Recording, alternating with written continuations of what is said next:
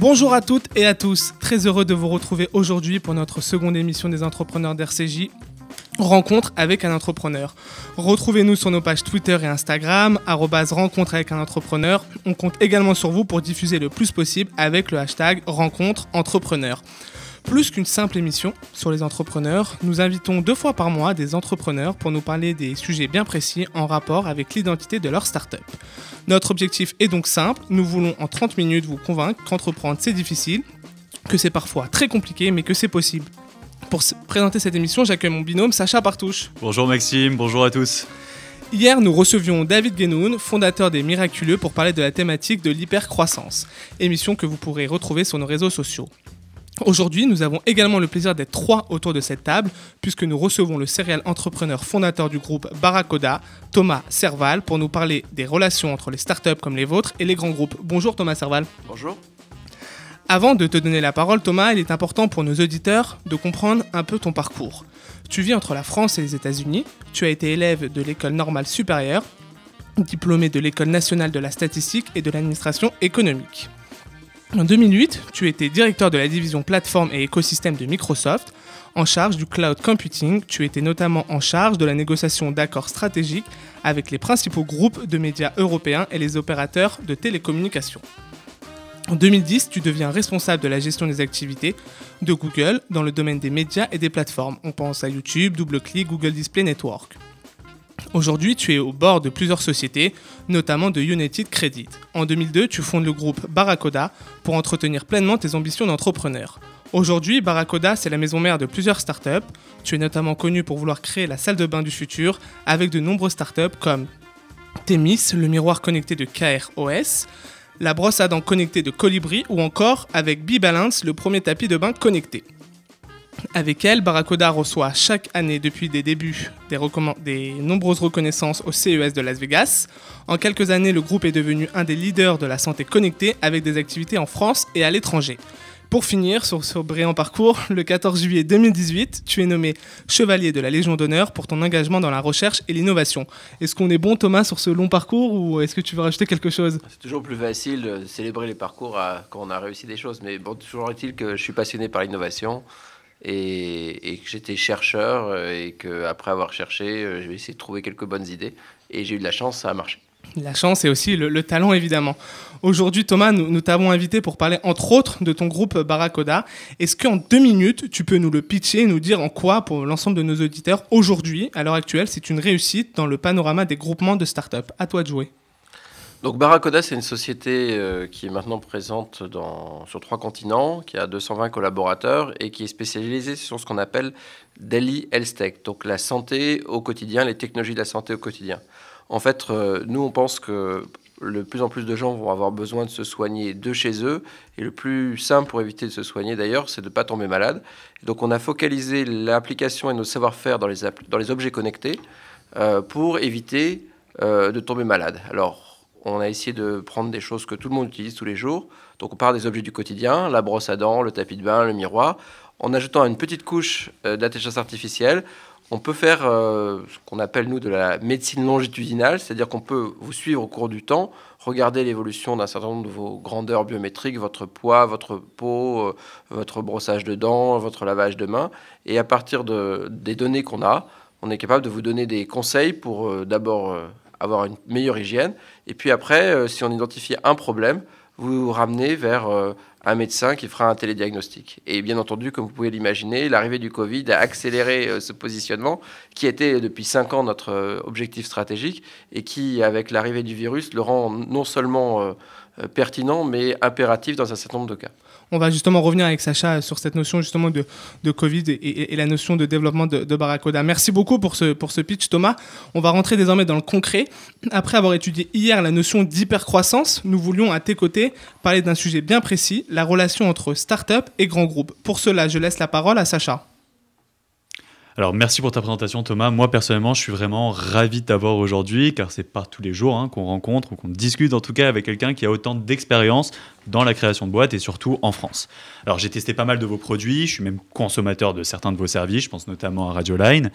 Euh, encore une fois, Avec ton parcours, on aurait pu parler de tout un tas de sujets, mais il y en a un en particulier qui sera intéressant d'évoquer avec toi. C'est évidemment la relation euh, grand groupe et start-up. Alors, pour faire une petite explication, hein, le monde des startups euh, connaît un dynamisme très important ces dernières années en France et les grands groupes en prennent de plus en plus conscience. Ils en profitent pour faire évoluer leur mode d'innovation et leur culture d'entreprise. En ce sens, on assiste à un rapprochement entre startups et grands groupes via des programmes d'accélération, des hackathons, des projets de POC, donc Proof of Concept, ou même euh, des rachats de techno. Euh, on peut d'ailleurs hein, voir que 61, 61% des licornes ont un groupe industriel dans leur capital et 53% des 500 plus grandes entreprises du monde collaborent avec des startups. Alors euh, aujourd'hui, Thomas, euh, je sais que Barracoda travaille avec des grands groupes, vous collaborez avec des, grands groupes. Concrètement, comment ça se passe et comment demain, si je monte ma boîte, je veux travailler avec un grand groupe, comment ça se passe, comment aujourd'hui on fait le pas? Alors, euh, nous, effectivement, on a un business model, j'en ai pas parlé quand j'ai présenté Barracoda, qui est un peu particulier. On fait ce qu'on appelle du B2B2C, c'est-à-dire que euh, n'ayant pas nécessairement euh, les moyens d'investir dans la publicité à la télé, on laisse des gens qui ont l'habitude de vendre des produits à des millions de personnes s'occuper du marketing, de la commercialisation de nos inventions.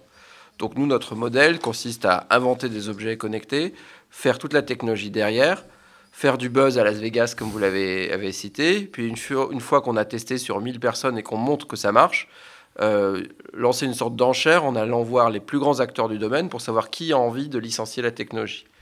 Donc, dans notre ADN, euh, trouver un partenariat qui marche gagnant-gagnant avec un grand groupe industriel euh, est essentiel à notre réussite.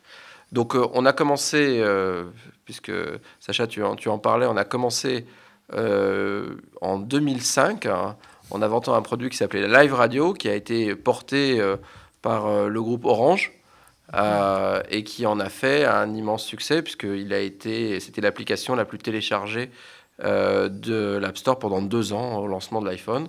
Et donc quelque part, on, a maintenant 12, 13 ans d'expérience dans la collaboration avec succès avec les grands groupes. Alors, euh, c'est pas dans l'ADN des grands groupes français de collaborer avec des startups parce qu'on on parle de grands groupes.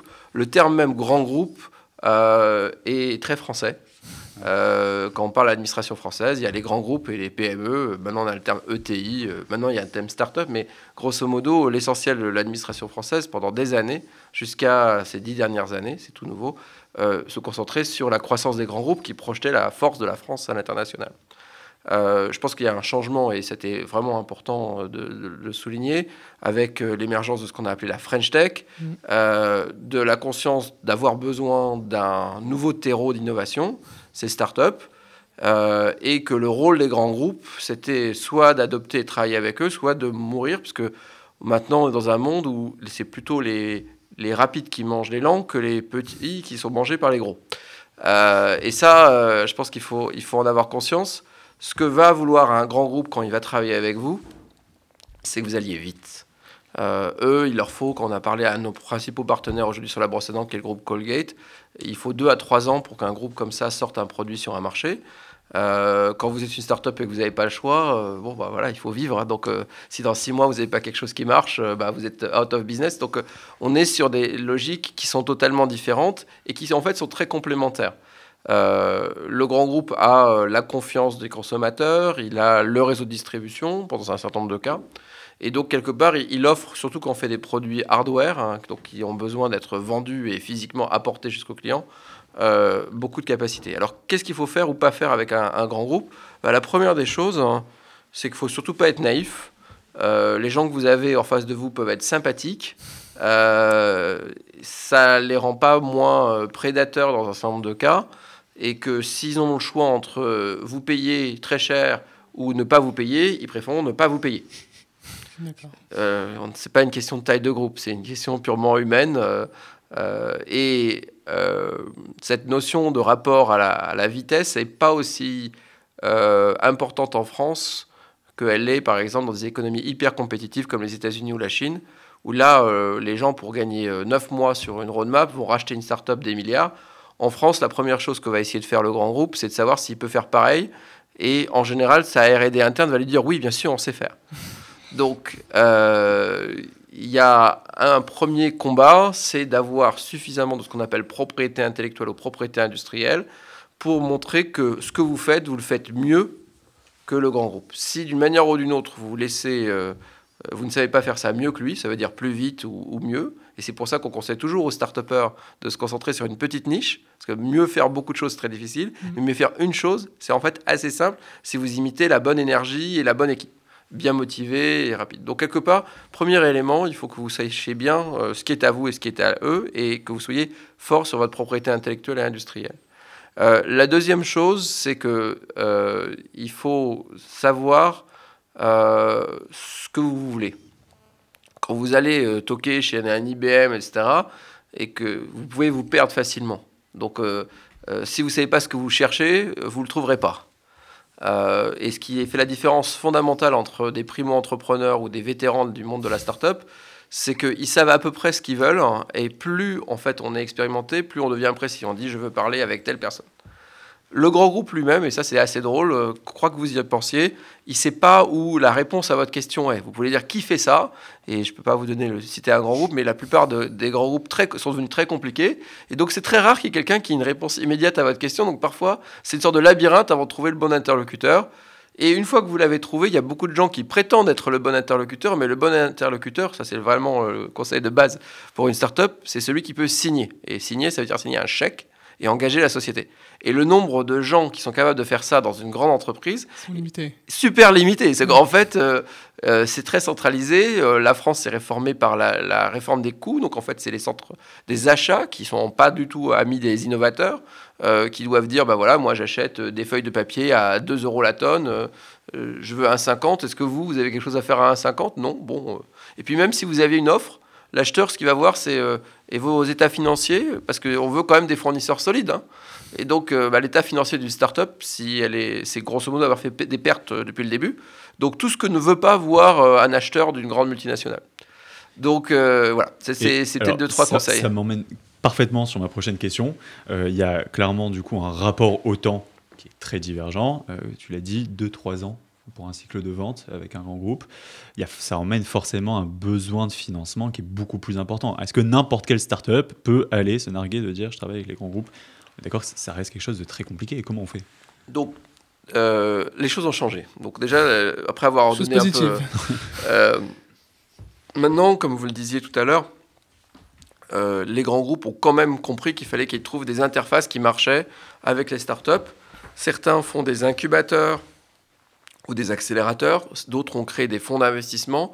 Et donc, quelque part, les gens qui cherchent des technologies d'un côté dans les grands groupes et euh, les gens qui ont des choses à proposer ont maintenant, ce qui n'était pas le cas avant, des endroits où euh, se parler.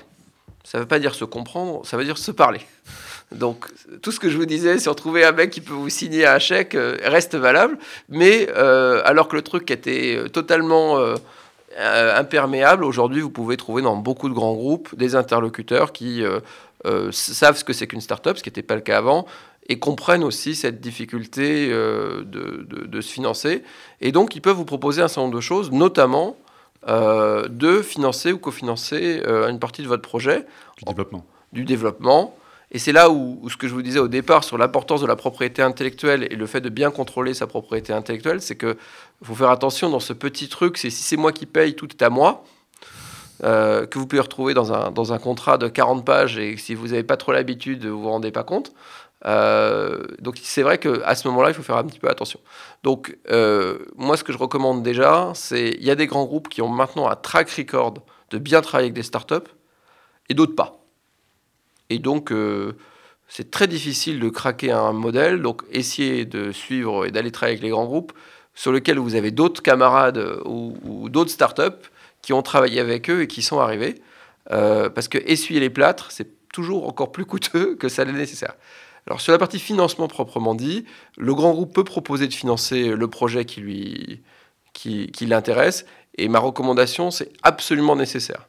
C'est-à-dire que surtout, surtout, euh, ne pas accepter que euh, les mecs vous disent euh, bah, vous revenez quand vous êtes prêt. D'abord, c'est une manière de ne pas vous dire non alors qu'ils veulent vous dire non. Donc, dès qu'ils mettent de l'argent sur la table, au moins, ils ont qu'on dit skin in the game. Donc, au moins, ils sont un peu engagés. Et même si vous plantez, vous avez encore encaissé l'argent. Ouais, parce que c'est effectivement très facile de voir quelqu'un qui a un truc à moitié fini et qui dit écoutez, moi je serai prêt à vous acheter votre produit quand il sera prêt. Euh, et bien entendu, il n'est jamais assez prêt, et donc c'est une manière euh, gentille de ne pas dire. Donc le plus important en, en général, c'est assez vite qu'il y ait un échange financier, même pas très important, mais parce que en fait, ça vous apprendra à voir comment le, le grand compte vous paye. Ouais. Et donc euh, faire un contrat, être référencé comme euh, un, un fournisseur de ce grand compte, ça peut prendre 2-3 mois. Euh, être payé, ça peut prendre encore euh, 45 jours minima si vous faites les factures au bon format et vous aurez peut-être à changer deux ou trois fois. Donc en fait, entre le moment où vous pensez que vous avez gagné et qu'il va vous payer et le moment où il vous paye vraiment, ça peut prendre six mois. Donc euh, un autre point qui est très important, c'est effectivement, à part sur des, des- groupes très particuliers, il faut que vous ayez des fonds propres suffisants pour pouvoir vous permettre de passer euh, cette période-là. Euh, le grand groupe va vous les demander pour, pouvoir, pour que vous soyez fournisseur. Donc en fait, euh, c'est la double peine si vous n'avez pas pris vos précautions avant. Vous arrivez, vous êtes exsangue, les gens vous disent bah alors montrez-nous vos comptes. Vos comptes sont horribles, vous n'avez pas d'argent, vous n'avez pas d'investisseur. Ah bah non, euh, désolé, on adorerait travailler avec vous, mais euh, vous n'êtes pas assez solide. Ça. Donc, euh, et donc par contre, éventuellement, on peut vous racheter tout ce que vous avez pour pas très cher. Euh, c'est- mais c'est pour rendre service. Donc, euh, et, et- et c'est de bonne guerre. Je veux dire, il faut, il faut vraiment euh, accepter ça. Euh, L'entrepreneur qui travaille avec un grand groupe, c'est un homme d'affaires qui va travailler avec un autre homme d'affaires. S'il n'a pas les réflexes de l'homme d'affaires, bah, il n'ira pas très loin. Euh, on n'est pas, au bison- on pas chez les bisounours. Et c'est très important euh, d'être bien entouré. Alors si on n'a pas cette expérience, il faut l'avoir avec des, des- des gens seniors autour de vous qui ont eu cette expérience. Euh, il faut savoir quand dire non, il faut savoir quand dire oui. Euh, et effectivement, maintenant, nous, chez Barracoda, on travaille depuis très longtemps avec les grands groupes. Comme on a travaillé avec beaucoup de grands groupes, les autres grands groupes se disent ils sont résistants, ils peuvent nous survivre, mais aussi ça nous permet de dire non en disant non, ça on ne dira ça, pas. Ça, euh, bah, parce euh, qu'on peut vous faire croire que ça se passe toujours comme ça. Ouais. Par exemple, un des trucs de base. euh, qui, qui- voilà. qui un des trucs de base qui est assez drôle, c'est qu'on vous explique que bah, vous n'avez pas le choix, mais on vous payera dans 3 mois, quoi, 90 jours. Ouais. Euh, mais vous, 90 jours, c'est la vie et la mort. hein. Ouais. Donc, il faut dire non. Et on se rend compte que s'ils ont vraiment, vraiment envie de votre produit, Ça euh, tout d'un coup, euh, il y aura 45 jours. C'est la loi, hein, 45 jours, mais bon. Euh, mais c'est déjà bien. Et, euh, donc voilà, il faut avoir. Donc après, sur la partie fonds propres, ce qu'on appelle les fonds propres, hein, c'est-à-dire le capital que vous avez, il y a maintenant des investisseurs sur la place de Paris avec un capital risque qui est très efficace, euh, avec tous les niveaux de financement, des business angels, puis après euh, du seed, des tours A, B, C, et maintenant on voit des licornes avec des, des levées de fonds impressionnantes.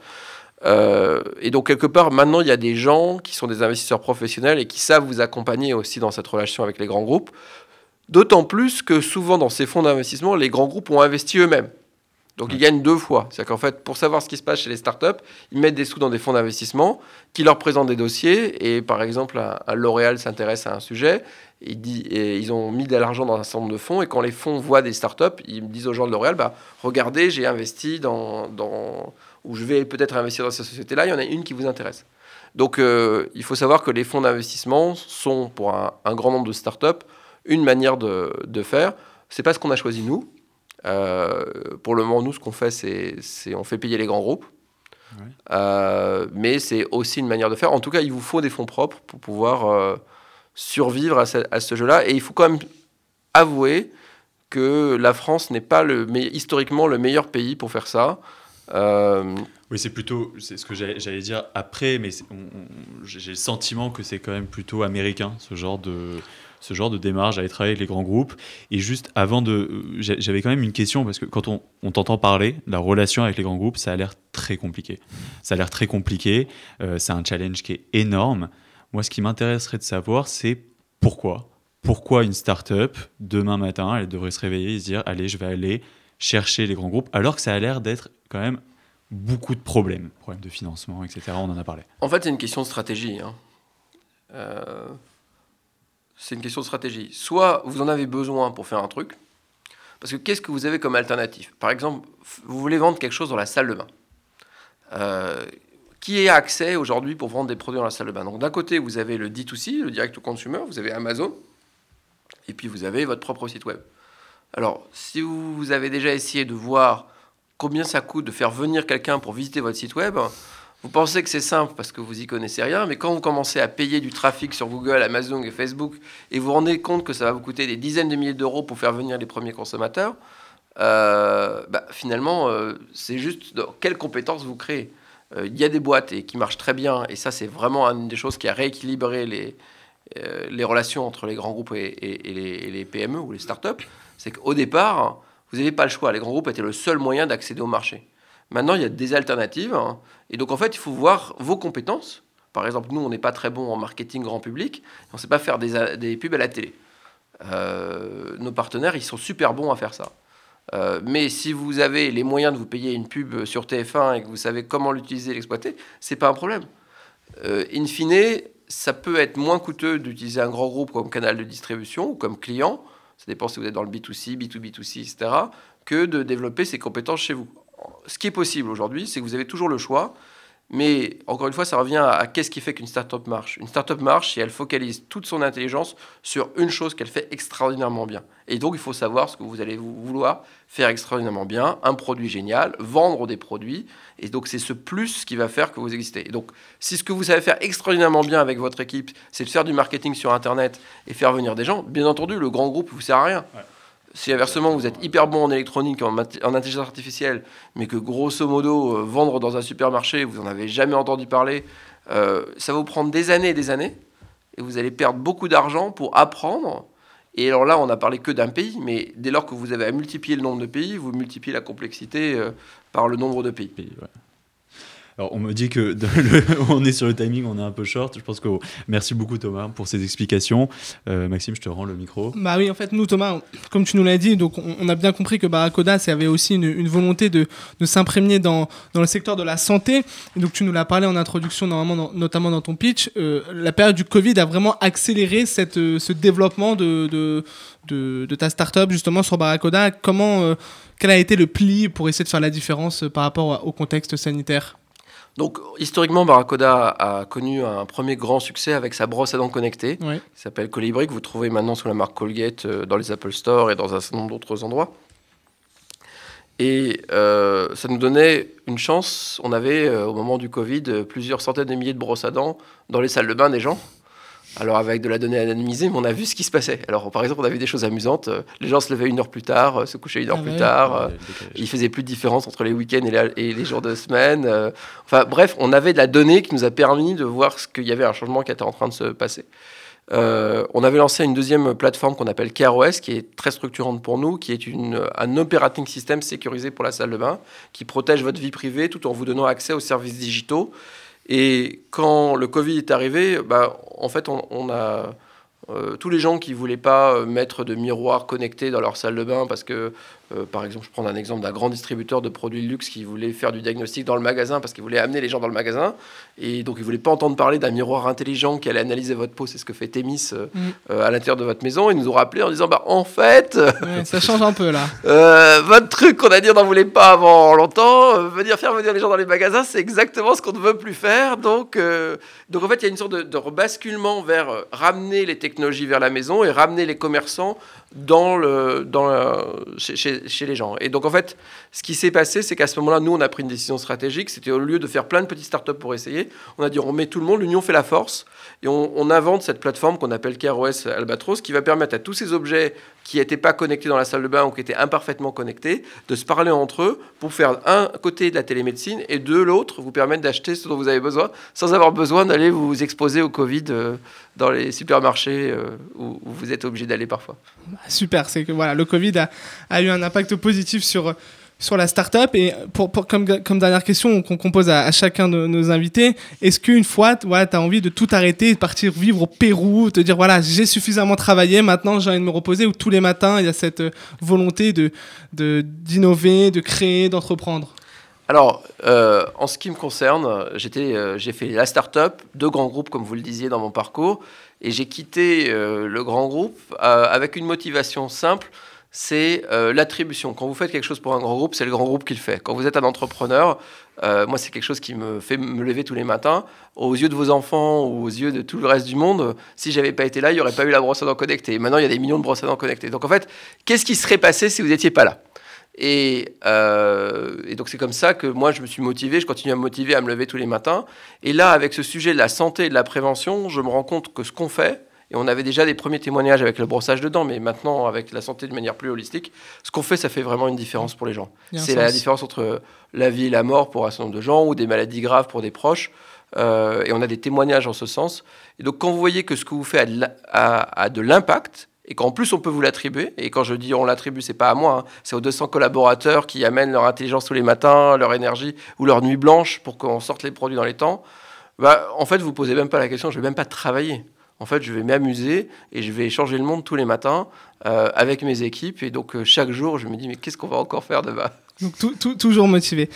Merci beaucoup Thomas pour ta présence et pour ta participation à notre émission. J'espère que les auditeurs en ont découvert un peu plus sur ton aventure, mais également sur l'expérience d'entrepreneuriat. Très rapide question, euh, Paracoda en bourse, c'est pour quand?